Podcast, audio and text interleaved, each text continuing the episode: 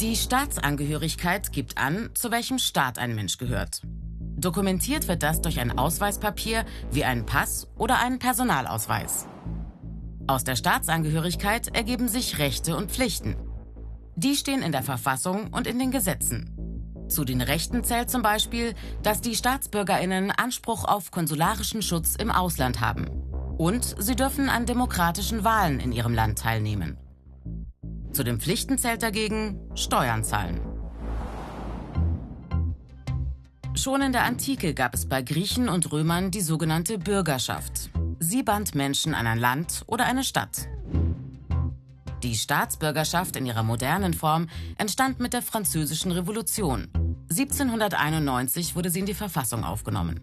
Im 19. Jahrhundert führten dann die meisten Länder weltweit das Konzept Staatsbürgerschaft ein.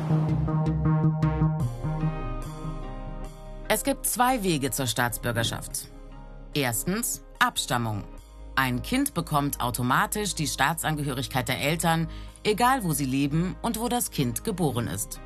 Oder das Geburtsortprinzip, wie in den USA. Jeder Mensch, der auf US-amerikanischem Boden geboren ist, erhält mit der Geburt die amerikanische Staatsangehörigkeit.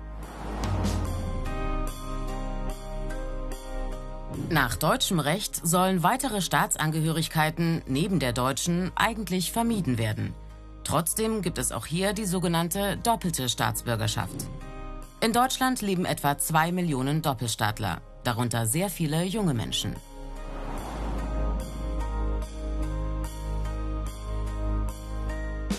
Für die Einbürgerung in Deutschland gilt, diejenigen, die Deutsche werden wollen, dürfen keine Straftaten begangen haben, müssen mindestens seit acht Jahren in Deutschland leben und ein unbefristetes Aufenthaltsrecht haben.